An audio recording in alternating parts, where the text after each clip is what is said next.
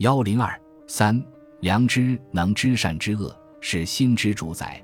在中国伦理思想史上，王阳明继承了陆象山的发明本心的主张，第一次建立了以良知为核心的伦理思想体系。他进一步突出了心、本心、良心，即良知在人的道德意识和道德行为中的机制作用。对在人的道德生活中具有隐蔽而微妙特性的良知做了更深入的探讨，使人们对良知在整个人类道德生活中的性质、功能和作用有了进一步的认识。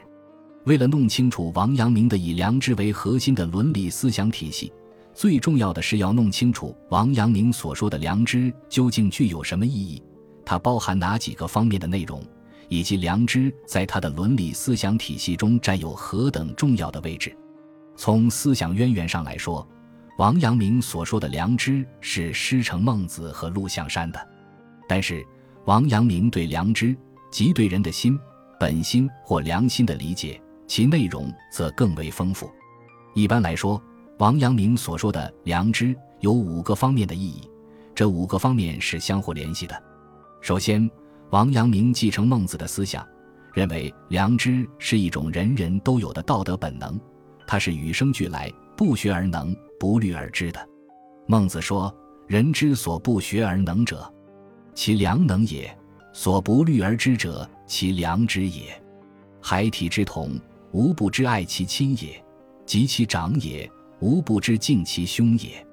亲亲仁也，敬长义也，无他。”达之天下也。孟子尽心上，王阳明说：“是非之心，不虑而知，不学而能，所谓良知也。良知之在人心，无见于圣于天下古今之所同也。”《传习录》中又说：“人孰无根？良知即是天之灵根子，生生不息。”《传习录》下强调了他所说的良知是天所赐予的。在中国伦理思想史上，从孟子开始就把人们在后天获得、在一定社会关系中形成的亲亲敬长的仁义道德观念，说成是天所赋予的，把封建社会所教育、熏陶、培养而成的道德意识，说成是人们与生俱来的本能。其次，良知又往往被看成封建社会的道德准则，是人人都应当遵守的天理。王阳明继承陆象山的心即理的理论，认为良知也就是天理，即封建社会的孝亲忠君之礼。他说：“无心之良知，即所谓天理也。”《传习录》中又说：“夫物理不外于无心，外无心而求物理，无物理矣。一物理而求无心，无心又何物邪？心之体性也，性即理也。”故有孝亲之心，即有孝之理；无孝亲之心，即无孝之礼矣。有忠君之心，即有忠之礼；无忠君之心，即无忠之礼矣。理岂外于无心邪？同上，这就是说，仁义道德这些天理都在我的心中，所以我的心或良知，也就是这些道德准则。王阳明强调，良知就是尔自家的准则。是一个人在道德上应该而且必须遵守的规范。第三，王阳明非常强调，他所说的良知是一种道德上判断善恶的能力。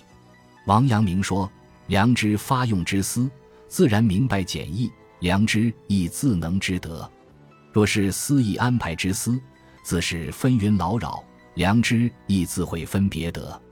盖思之是非邪正，良知无有不自知者。”通上，这种判断善恶的能力又可分为两个方面：一个是能判断他人的言行善恶，能对客观的人和事做出道德评价，并能使自己的这种评价成为社会舆论的一种因素，促使社会风气向着正确的方向发展；另一个是良知，还能对自己的言论、行动和所作所为进行自我认识和自我评价。他说：“而那一点良知，是尔自家的准则。”而一念着处，它是辨知识，非辨之非，更瞒他一些不得。而知不要欺他，时时落落依着他做去，善便存，恶便去。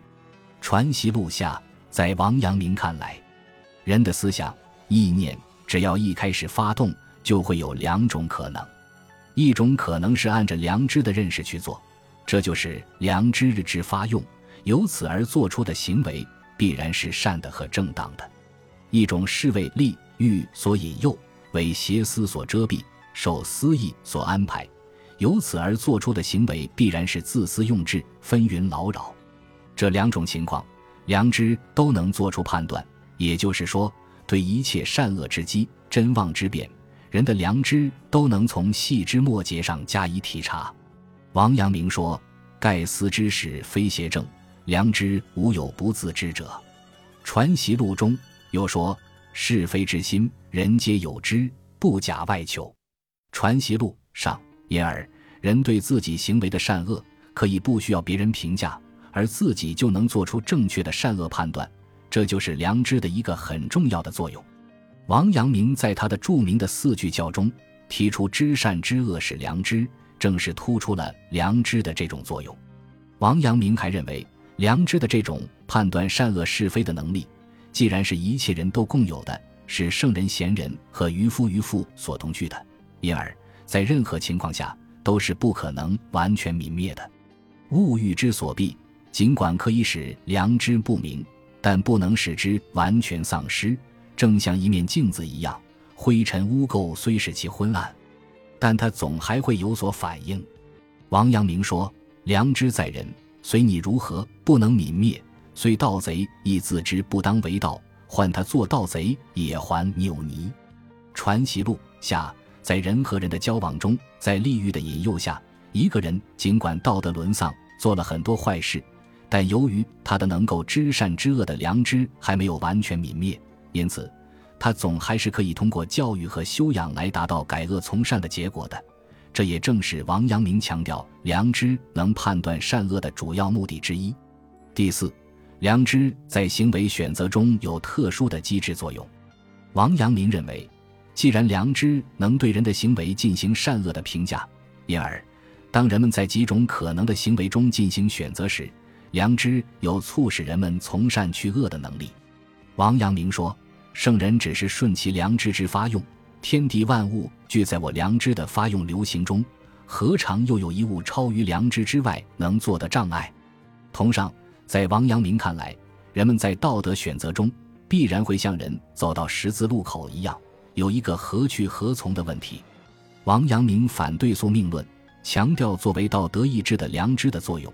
认为只要人们的良知能够发用流行，发挥它的主观能动的作用，就没有任何一物能阻碍我们弃恶从善。